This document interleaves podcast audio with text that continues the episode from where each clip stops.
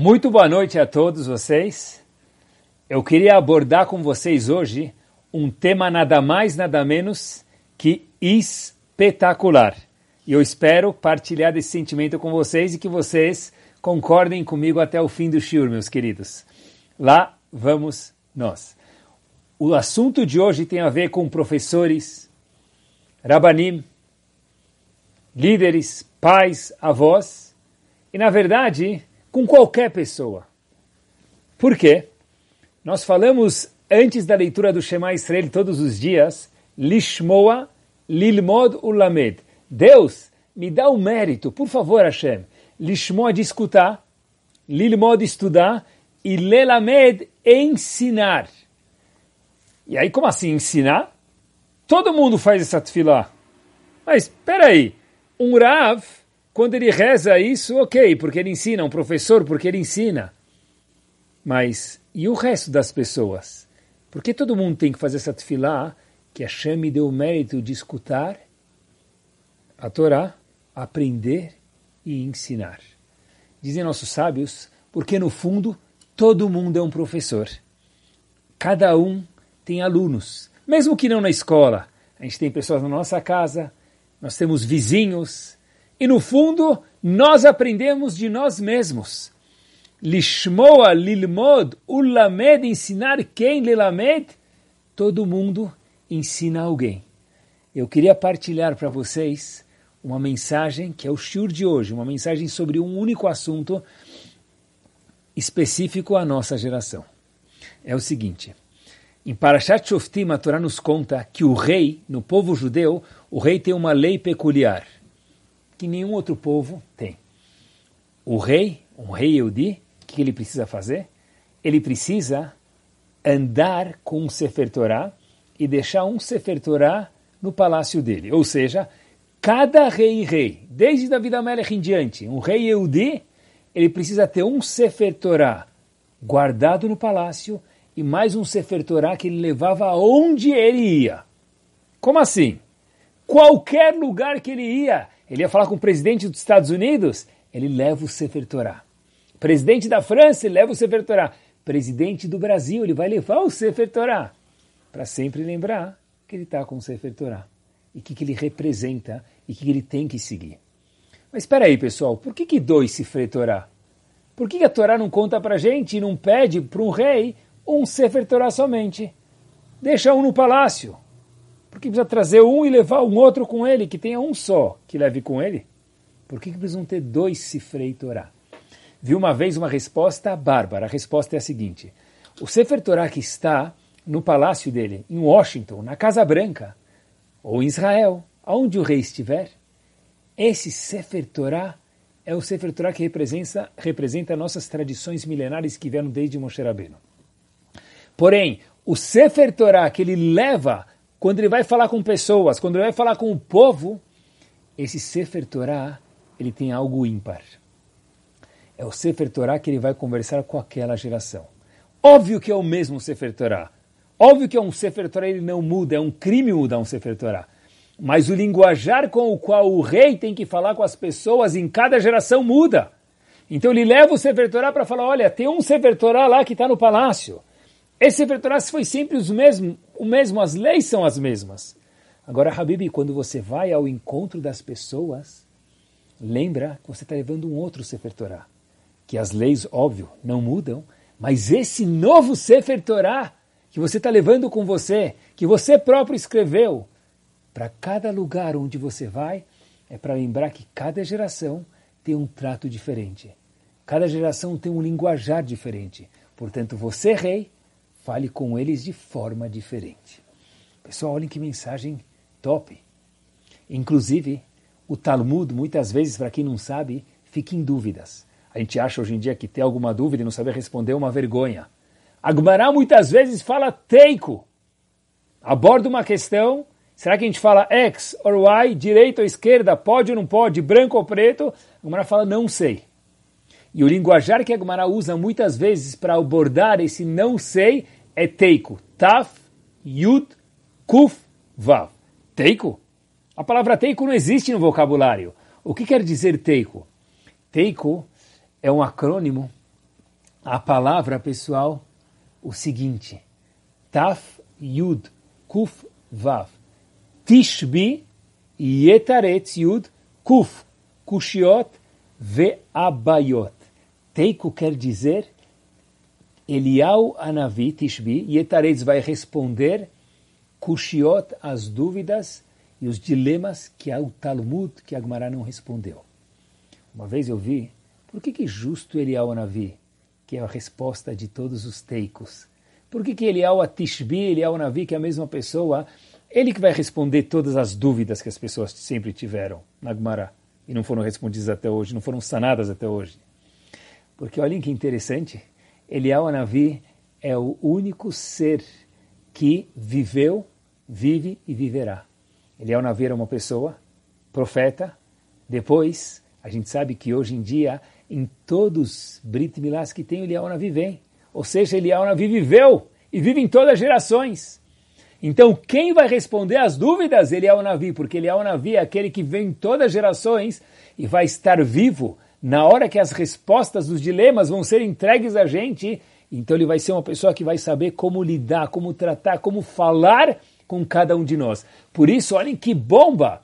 Justo Eliyahu Anavi é a pessoa que vai responder os dilemas que o Talmud teve por milhares de anos sem resposta.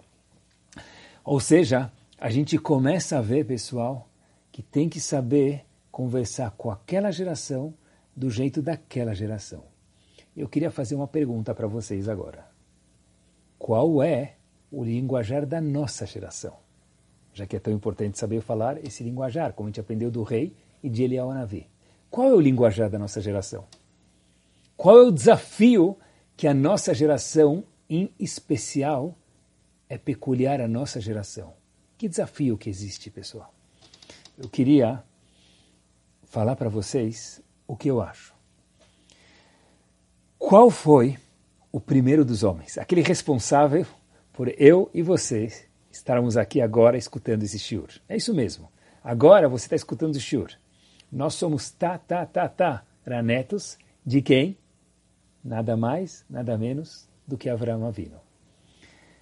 Uau, ele começou com tudo isso. ele colocou aquela pedra fundamental, fundamental do povo Yudi. O crédito todo vai a ele. A pergunta é, e por que que Hashem escolheu Avraham Avino? E dele saiu um povo? Ele foi o primeiro. O que Hashem viu nele? Tenho certeza que muitos de vocês agora estão pensando no Hesed, na bondade. É verdade, Abraão Avinu fez muita bondade.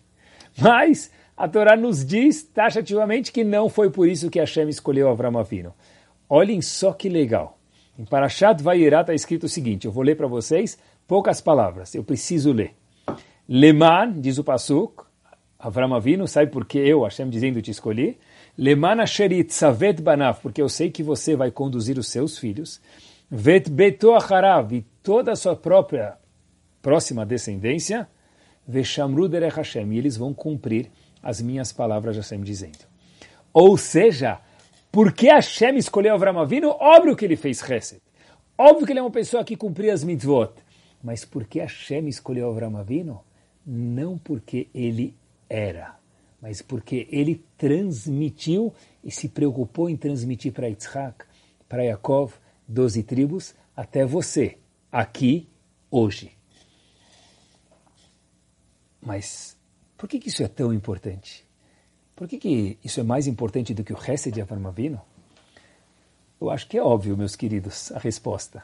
Tenta imaginar, cada um de nós já foi uma vez no acampamento, numa mahané, e aí teve aquela gincana e um revezamento 4x4. Ou nas Olimpíadas, quem preferir. Revezamento 4x4. Vamos lá. Vamos dizer uma corrida 4x4, uma natação 4x4, qualquer coisa. Se a gente pegar uma corrida, por exemplo, 4x4, e pegar um, dois, três corredores tops, três Usain Bolts. Só que o quarto corredor, ele é o Mr. Tartaruga. Ele é muito devagar. E tem um outro time que tem corredores bons, nenhum Usain Bolt, mas quatro bons. Quem vai ganhar a medalha de ouro da gincana na Mahané, nas Olimpíadas, na vida? Aquele que tiver um conjunto de quatro bons. mesmo que não são três ótimos, porque o quarto também precisa ser bom. Se o quarto for um tartaruga, a gente não vai ganhar. Nós somos o quarto corredor. Nós somos aqueles que Avraham, Yitzhak, Yaakov, Moshe, Aaron, David Amelech carregaram a bandeira, fizeram o revezamento. Se nós não formos bons corredores, não vamos chegar lá do jeito que Hashem quis. Hashem precisa da gente. Por isso que Hashem falou, olha, eu vou escolher Avram Avinu, porque se Avram Avinu for ótimo, ele for o primeiro corredor, Yitzhak for o segundo, mas não tem um terceiro e um quarto, o que, que adianta tudo isso? Então Hashem falou, eu escolhi Avram Avinu, por quê? Porque ele se preocupou com o Hinur, com a educação, com a continuidade do povo Yehudi. Qual é o segredo para a continuidade do povo Yehudi que chegou até agora? E nós somos aquele quarto indivíduo do revezamento 4 por 4 por 4. 4 por 4. Qual é o segredo para terminar essa continuidade com medalha de ouro? Eu vou contar para vocês um passuk e um personagem. Havia umas mulheres, dentre muitas na Torá, que ficaram muito famosas. São chamadas as filhas de um senhor Tzlofchad. Em hebraico, Benot Tzlofchad. Benot Tzlofchad, essas filhas de Tzlofchad, que eram descendentes da tribo de Menashe, elas, o pai delas, Tzlofchad, não tinha nenhum filho. E a herança da terra, do território do povo de Israel, vinha conforme os homens. Então, já que ele não tinha nenhum filho, esse senhor Tzlofchad não ia ter uma porção na terra de Israel. E as filhas falaram, uau, a gente também quer ter uma porção. Então elas falaram para Moshe Rabbeinu se podiam abrir uma concessão, abrir uma exceção, que mesmo que elas eram mulheres, que elas iam receber uma porção na terra de Israel. Aí Hashem falou, claro, claro que vocês podem. E Moshe Rabbeinu respondeu para elas, já que vocês pediram, Hashem deixou uma exceção. Essas mulheres, depois de um tempo, tinham que casar. E aí elas ficaram com uma questão se a gente casar com pessoas de outras tribos, já que o terreno vai pertencer sempre à tribo conforme o homem, então a gente vai perder a posse desses terrenos. Será que agora, quando a gente quiser casar, no futuro, nossos filhos e netos, eles vão poder casar com pessoas de outras tribos ou só com pessoas das nossas tribos? Então Hashem falou, vocês podem casar com quem vocês quiserem. Agora, olhem só como o Passuco fraseia isso e tem uma mensagem brilhante nesse Passuco referente à continuidade, que é o que a gente está falando hoje. Está escrito no Passuco o seguinte, Moshe Rabbeinu perguntaram às filhas de Slofrad, a gente pode casar com homens de outras tribos ou não? Que eu mencionei para vocês anteriormente, só que agora eu vou ler no Passuco. Hashem respondeu que pode, mas qual, em quais palavras Hashem respondeu? Disse Hashem o seguinte, Zeadavar Asher Tzivah. Hashem. Foi isso que Hashem ordenou. Lembrem disso. Latov benehem tiena lenashim. Quem vocês quiserem pode casar. Não precisa ser da mesma tribo. De jeito nenhum. Só que vocês têm a escolha. Ok.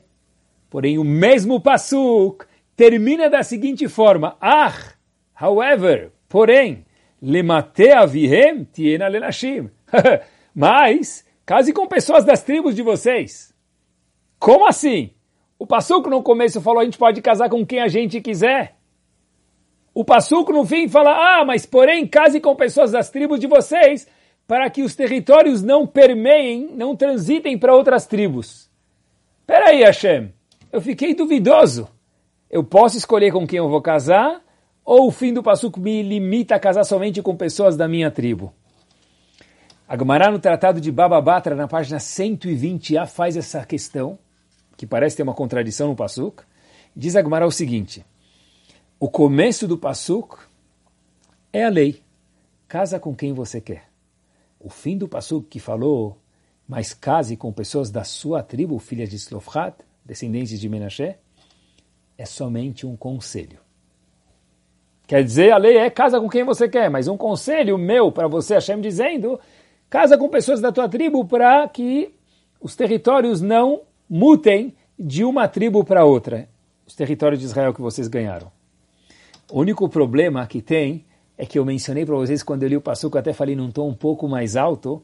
O Passuco diz, Zeadavar asher Hashem. Isso foi que Hashem ordenou. Então, se Hashem ordenou, não pode ser um conselho. Hashem ordenou, casa com quem vocês querem, mas casa com pessoas da tribo de vocês. Se é uma ordem, como que o Talmud diz que isso é um conselho? Uma ordem não é um conselho, um conselho é uma sugestão, uma ordem é algo imperativo, você precisa fazer isso.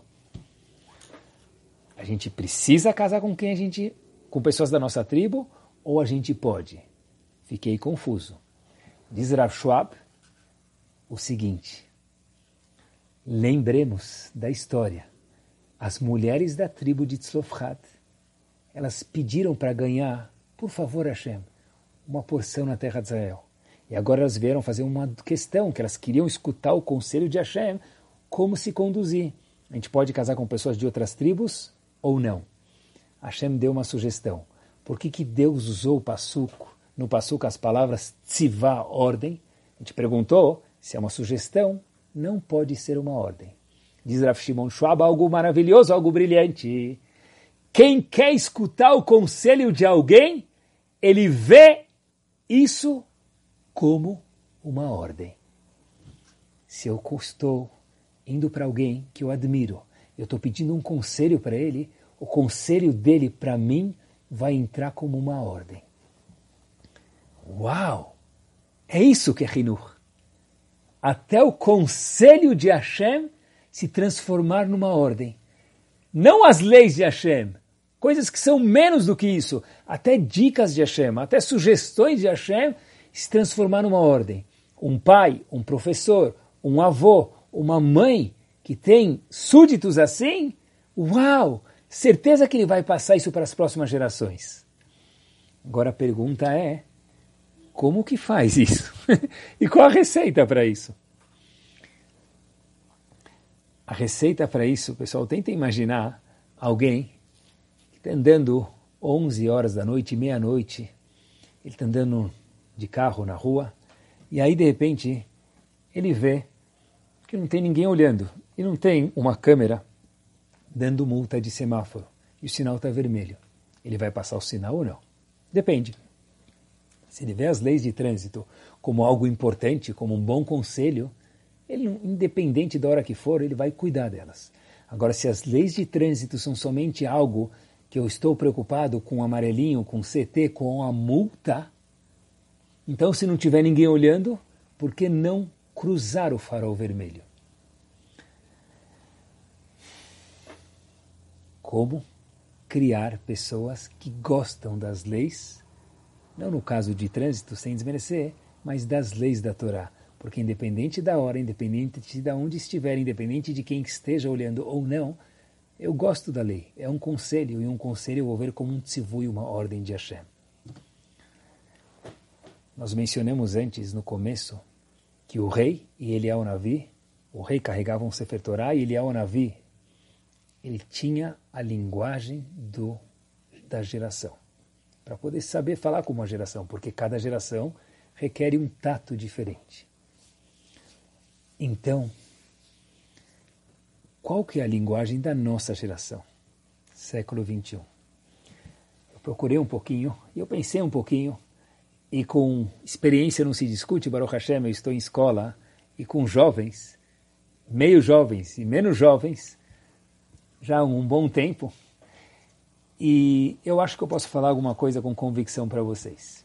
Eu vi numa empresa, comprovem comigo, tem uma empresa chamada PwC, PwC é uma empresa inglesa e ela fez uma medição financeira.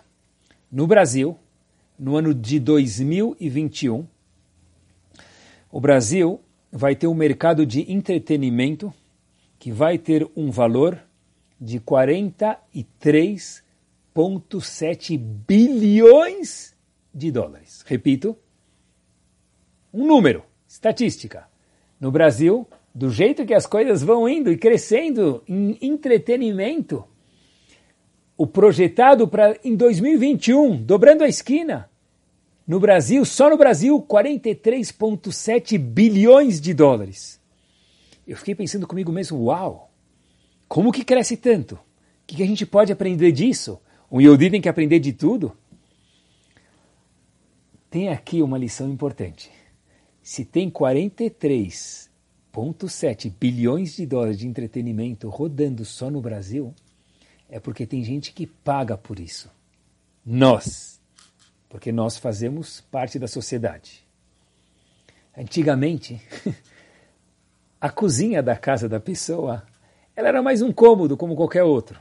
Hoje em dia, em muitos lugares, a cozinha já virou um lugar principal, talvez até mais do que a sala.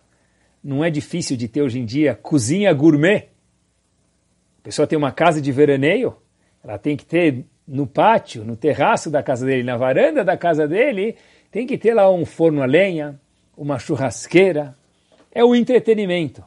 Hoje talvez virou um dos locais principais. Outro dia eu estava vendo um colega falando que, olha, eu estou em forma. E alguém falou para ele, puxa, olhando para ele, falou, está com uma barriguinha já saliente. E ele falou, não se preocupa, bola também é uma das formas. Não deixa de estar em forma. Mas hoje em dia, fechando parênteses, meus queridos, a gente tem o entretenimento, a cozinha gourmet, faca gourmet, fogão gourmet. O gourmet é uma indústria por si só. O entretenimento fala alto. Quantos restaurantes nós temos cada vez mais abrindo no mundo? Por quê? Porque nós somos consumidores, queremos cada vez mais. Prazeres.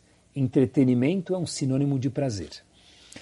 A linguagem do século XXI, o homem no século XXI, a mulher no século XXI, e eu digo não, porque nós somos seres humanos, corremos atrás de prazer. Na época do antigamente, não muito longe, 1900, nós tivemos na história personagens interessantes. Gandhi tinha valores. Gandhi jejuou dias e dias até chegar a raspar em perder a vida por algum ideal, por algum valor.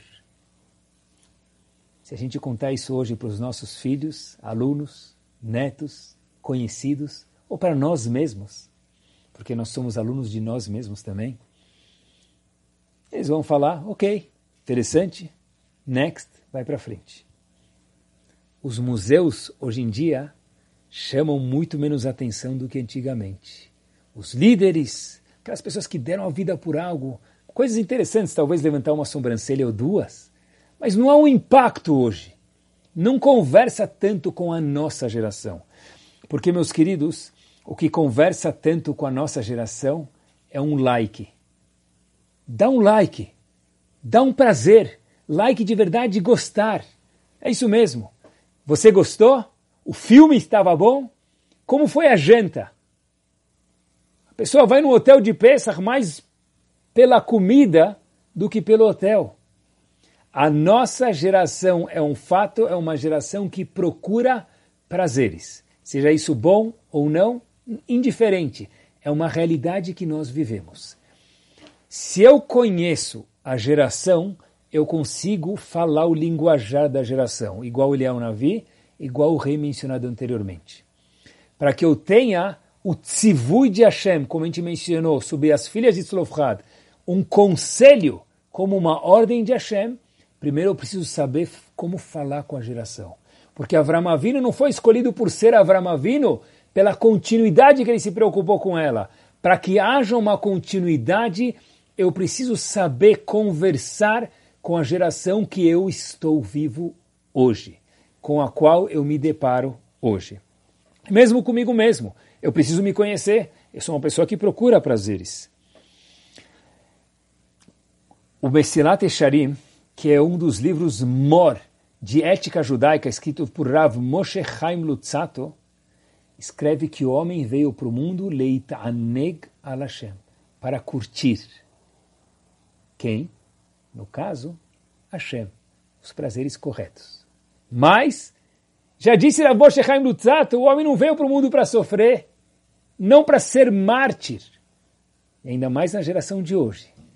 Nós procuramos prazeres. Gostaria de sugerir para vocês que o linguajar de conversa conosco, inclusive com outros, tem que ser de prazeres. O mundo do temor, das averot, não conversa muito hoje em dia. Existe, é importante saber, mas não é isso que conversa com as pessoas. Como que se combate, pessoal, prazeres? Eu vou contar para vocês uma história. A gente muitas vezes acha que se combate prazeres mostrando o quanto é grave fazer averot. É importante saber isso. Mas olhem só como os nossos gdolim, os nossos gigantes que estudavam Torá, e quem estuda Torá tem tudo, porque a Torá também entende a pessoa e faz a pessoa entender os outros, entender a si mesmo, entender a Hashem. O Razonish. O Razonish, uma vez, uma pessoa chegou para o Razonish, um Rav, trouxe um aluno e falou, Rav, sabe o que? Falando para o Razonish, dirigindo ao Razonish, eu preciso conversar com o senhor. Ele marcou um appointment com o Razonish, chegou lá, falou, Rav, esse meu aluno que eu vou trazer para o senhor, ele, não sei o que ele tem. Ele está saindo com pessoas que não seguem o caminho da Torá, e não, ele não está mais estudando direito na Yeshiva, óbvio. Está seguindo outro caminho. Queria que o senhor conversasse com ele. Razonish fala, claro, traz o menino. Ele trouxe esse menino, esse Bahuri Yeshiva, conversou Razonish com esse menino. E o professor, o Rav, ficou no canto escutando, no cantinho, para não atrapalhar. E o Razonish conversa com esse menino, um pouquinho de Torá, sobre a vida, bate papo, e fala para o menino, olha, gostei de te conhecer, volta outra vez para a gente conversar de novo. O menino falou, claro, conversar com o gigante da geração, o Razonish, claro que eu volto. Na saída, o menino saiu e o Rav, que trouxe o menino, ficou sozinho com o Razonish. Falou para ele, Rav, eu estava lá perto e eu consegui escutar a conversa do senhor um pouquinho de relance e eu vi que o senhor não falou nada sobre as más influências, que foi sobre o assunto que eu pedi para o senhor. O menino está saindo com pessoas não boas, por isso que ele está fora do caminho da Torá. Razonish falou, eu escutei perfeitamente o que você tinha me falado. Então disse esse Rav, com todo respeito, para o Razonish, e por que, que o senhor nem mencionou isso? Olhem que gênio, disse o Razonish. Por quê? Porque eu vi que esse menino estava com prazer de 0 a 10 em Torá, 1 um ou 0. Como que eu posso tirar o único prazer dele, que são os amigos, sem sequer dar outro prazer em troca? Por isso, disse o Razonish Presirav, que eu pedi para esse seu aluno voltar aqui mais vezes, a gente vai conversar um pouco mais, estudar junto. Eu quero tentar transmitir a doçura da Torá para ele, e aí sim eu posso pedir para ele largar os amigos que não fazem bem para ele. Porque o Razonish entendeu que nós só podemos combater prazeres não bons através de substituir eles por prazeres melhores, por valores bons. Que gênio! Ou seja, meus queridos, a linguagem da nossa geração é a busca de um like, de um prazer.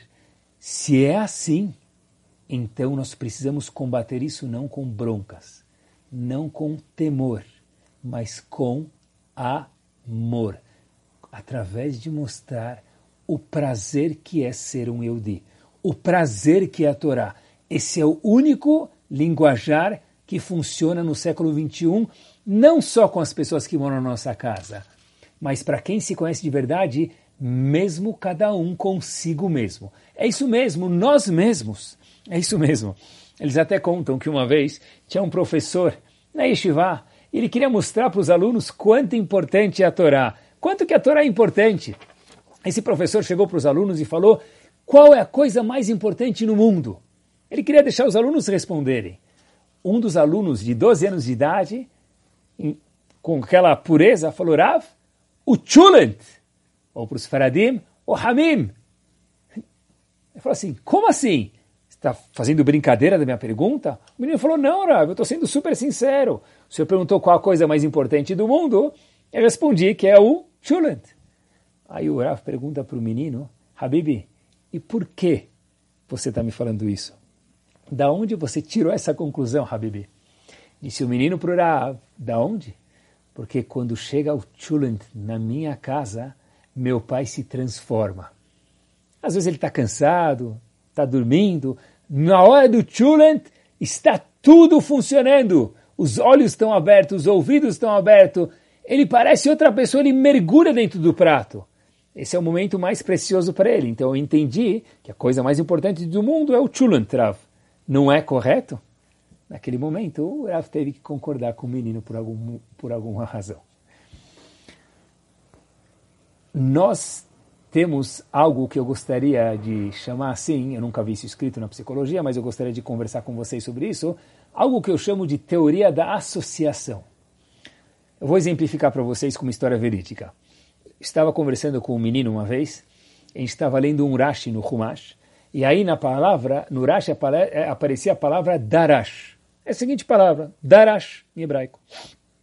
Aí eu falei para o menino, o que quer dizer essa palavra? O menino falou, Rav, eu não sei.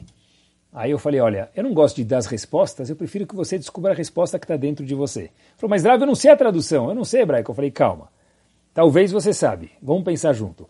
Que palavra parecida, associação, tem com a palavra darash? O menino pensou, uau, Rav, eu sei, drachá. Falei, isso mesmo, drachá. Drachá é o discurso, né? Que o Rav dá na sinagoga, ele dá uma drachá no Shabat, ou em momentos separados, diferentes. Então eu falei para o menino isso mesmo. Então o que quer dizer, Habibi, a palavra Darash no Rashi? O menino virou para mim e falou o seguinte: se Darash é igual Drashá, e Drashá quer dizer dormir, sonolento, então Darash quer dizer ser sonolento. Eu falei, ops! E o menino falou para mim com a maior sinceridade do mundo. Mas Rav, a Drashá não é aquele momento que a pessoa chega na sinagoga, ele está cansado da semana, no Shabat, e o rabino começa a falar e todo mundo, ou muitos, abaixam a cabeça e dormem, se Darash é igual Drashá, e Drashá é descansar e dormir, então Darash deve ser dormir. É isso que eu chamo de teoria da associação. Curiosidade, a palavra Darash quer dizer discursar, não dormir. Mas, olhem que interessante, é a teoria da associação.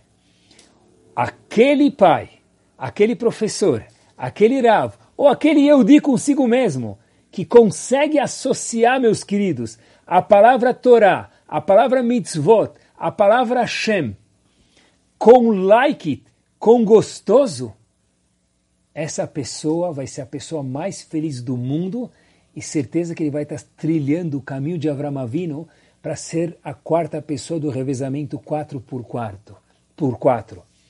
A linguagem da nossa geração é prazer. A sabedoria é transformar os conselhos de Hashem em ordens. Como isso? Através de associar as mitzvot, a Torá Kedoshá como um prazer. Procurar prazer nas mitzvot. Lembrar são um prazer. E de fato, mas a gente poderia se perguntar, sério, as mitzvot são um prazer? Mas vamos, no português claro, cair na real. Peraí, quantas regras tem na Torá? As regras podem ser prazeres? eu queria fazer uma pequena ilustração para vocês. Quem já tocou violão ou guitarra sabe que aquelas seis cordas do violão vêm embrulhadas num plástico de uma forma, eles vêm numa forma circular. Se eu pegar aquelas cordas novas, tirar elas e começar a mexer nelas, não vai sair som nem um. Quando que a corda emite um som, se a pessoa souber tocar, super agradável, quando nós colocamos a corda no violão, prendemos ela numa extremidade, na outra apertamos, afinamos a corda, a corda fica cada vez mais esticada, uau! É aí que o som começa a sair. E se a corda estiver afinada, ou seja, bem esticada, o som sai melhor ainda. Limites são o que esticam a corda, são o que esticam o nosso ser, as nossas midot. Limites não são uma associação de coisa chata, igual o violão na corda, meus queridos, a corda no violão, melhor dizendo. Ela vem para fazer o violão tocar bem. As mitzvot, os limites que a Torá impõe, meus queridos, são única e exclusivamente para o nosso bem. A única agenda que Hashem tem, dando as mitzvot para a gente, dando a Torá Kedoshá para a gente, é que nós sejamos melhores e mais felizes. Então, por que não associar isso com a corda no violão? Uau, Hashem, quanto é gostoso, quanto é delicioso, quanto é de colocar um babador, poder ser um Yehudi e cumprir as mitzvot. A Torá foi dada para o nosso bem. Olhem o poder, meus queridos, da associação. Olhem o poder do amor. Olhem o poder do prazer. A história verídica se passa em um menino, que já agora não era mais menino, já era um jovem, um adolescente, um adulto, que morava em Bnei Brak, num bairro religioso em Israel, e se cansou um pouco de cumprir a religião. Acontece, ele saiu de casa e foi morar na casa do tio em Tel Aviv. Esse menino vai para Tel Aviv, morar na casa do tio, que o tio era mais light, cumpria menos Torá, era menos religioso, era mais o que o menino estava procurando na sua vida. Esse menino, já com 20, 21, 22 anos de idade, morando na casa do tio, fazendo a nova vida dele. Depois de um tempo, esse menino fica noivo de uma moça que Hashem não está de acordo. Mesmo o tio, quando vê isso, fala: Uau! E a continuidade do nosso povo? O, o tio fica assustadíssimo, fala: Olha, até para para minha pessoa, que eu não sou religioso, isso já é demais. Isso eu não posso tolerar e não posso aceitar isso sozinho. Você vai precisar comunicar isso aos seus pais. O menino falou: Claro, eu estou pronto. Eu estou tão decidido a casar com ela que eu estou pronto. Só que o menino falou, o pai, o tio, melhor dizendo, falou para o menino: Olha, eu não vou deixar você ir conversar isso com teus pais pelo telefone, que vai ser uma notícia muito forte, muito drástica eu acho que você tem que passar um Shabat lá com eles de volta na sua casa antiga, com seus pais, em Bnei Brak. O menino falou, eu vou passar o Shabat, mas em duas condições. No Shabat, eu vou fazer as duas coisas que eu sempre vim fazendo ultimamente. Usar meu iPhone e fumar meu cigarrinho. Se meus pais aceitarem, mesmo que isso não pode fazer no Shabat, eles me quiserem lá, eu vou com o maior prazer do mundo. Um pai é sempre um pai, uma mãe é sempre uma mãe, eles amam o filho sempre. Igual que a Kadosh Baruch Hu ama todos nós sempre. Claro, você está muito bem-vindo em casa, filho. Esse menino vai para Bnei Brak, vai passar o Shabat. E no Shabat, obviamente, ele continua fazendo as atividades dele, mexendo no celular, fumando cigarro, como se nada existisse. E ele conta para os pais com quem ele pretende casar. Os pais escutam, obviamente ficam com aquela cara azeda mais do que limão, mas eles entendem o menino apesar de não concordar. E o pai chega para o menino, nasceu da Shlishit, no fim do Shabat, fala, olha, tem um shiur, hoje em especial, que o Rav Steinman vai dar. Gadolador, um dos gigantes da nossa geração, Rav Leib Steinman. Eu gostaria que você viesse comigo. O menino direto fala, sim, eu vou. O pai surpreso, chega um pouco mais rápido no Rav, enquanto o menino vai se assentando no shiur, e menciona para o Rav que esse é o filho dele que saiu do caminho da Torá. Rav tem mandar o shiur, o pai, o menino, escutam o shiur com outras pessoas, termina o shiur, todo mundo está indo embora, o pai apresenta o menino para Rav Steinman, que já tinha sido introduzido antes do shiur, quem era o menino. Rav Steinman vira para o menino e fala, olha, posso te fazer uma pergunta? O menino fala, claro, com todo respeito, mesmo que eu não cumpra mais Torá, eu sei que o senhor é uma pessoa muito grande na Torá e no mundo. Diz Rav Steinman para o menino, eu queria te fazer a seguinte pergunta. Faz quanto tempo você parou de cumprir Shabat? O menino fala, olha, agora dois anos já. E disse o pai para o menino, o Rav Steinman para o menino, para esse adulto já. Me conta uma coisa, você pensou em algum momento em fazer Teshuvah? O menino fala, como assim, Rav? Ele falou, nesses últimos dois anos, você pensou em algum momento em fazer tshuva? Diz o menino para Rav Steinman, sim, Rav, eu pensei, um minuto deixa eu pensar. Ah, quatro vezes o menino estava pensando, por isso que eu disse deixa eu pensar, quatro vezes em fazer tshuva. Rav Steinman faz mais uma pergunta para ele. Nessas quatro vezes, duraram quanto tempo cada uma? E o menino fala só um minuto. E o menino pensa e fala, Rav, mais ou menos 10 minutos cada vez. Eu titubeei em fazer chuva durante quatro vezes, em momentos diferentes, nesses dois anos de voltar a cumprir Shabat. Mas eu decidi não cumprir Shabat. Ashtemon vira para ele e fala, uau, Que impactante, que impressionante. Bemakom Shebalet Tshuva Umdim, diz Agmará no Tratado de Brachot, num lugar que um Baal Tshuva está, nenhuma pessoa que cumpre Torá consegue chegar. Porque o desafio do Baal Tshuva é mudar algum hábito e melhorar é muito difícil isso. Então o mérito é muito maior. 40 minutos de Baal Tshuva em dois anos. Strauss Steinman para esse menino, eu te invejo. Shabbat Shalom. O menino foi para casa, pensou, pensou, aquelas palavras fizeram eco na cabeça dele, e depois de um tempo, não foi fácil, não foi na hora, demorou um pouquinho, mas ele decidiu tomar um novo rumo na vida.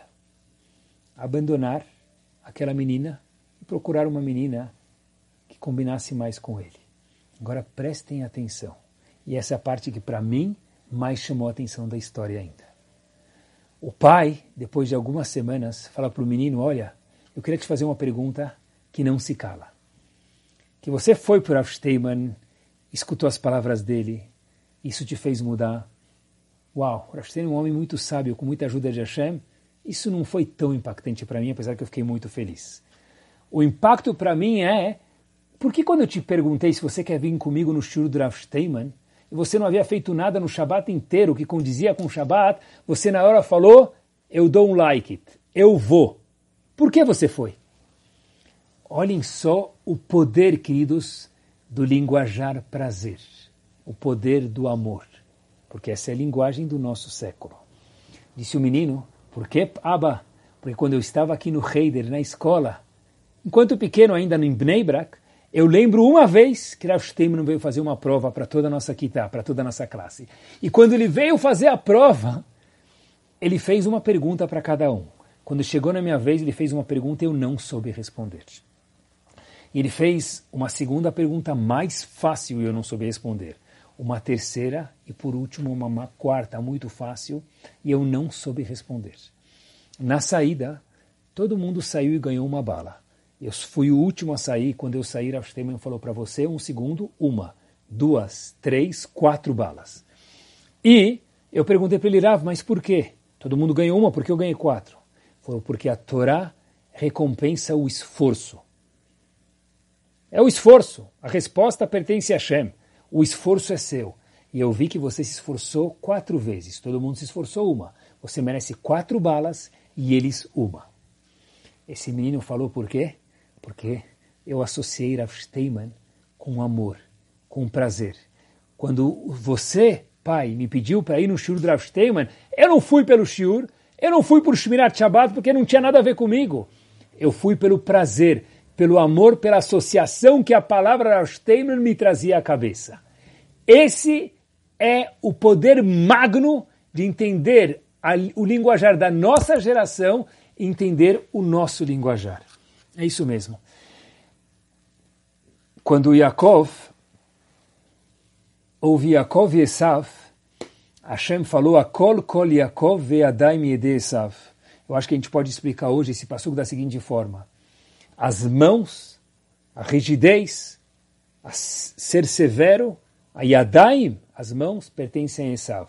Nós, ainda mais no século 21, a única coisa que funciona é a cola, aquela voz gostosa, aquele incentivo, aquele prazer. Só isso em Hinur.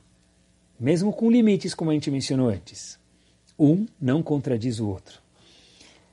Qual é o dia, acompanhem comigo, mais importante do ano? Que dia é o dia, você diria, mais importante do ano, vocês diriam? Certeza? Deve estar na nuvenzinha aqui do gibi da cabeça de cada um de vocês. Yom Kippurim.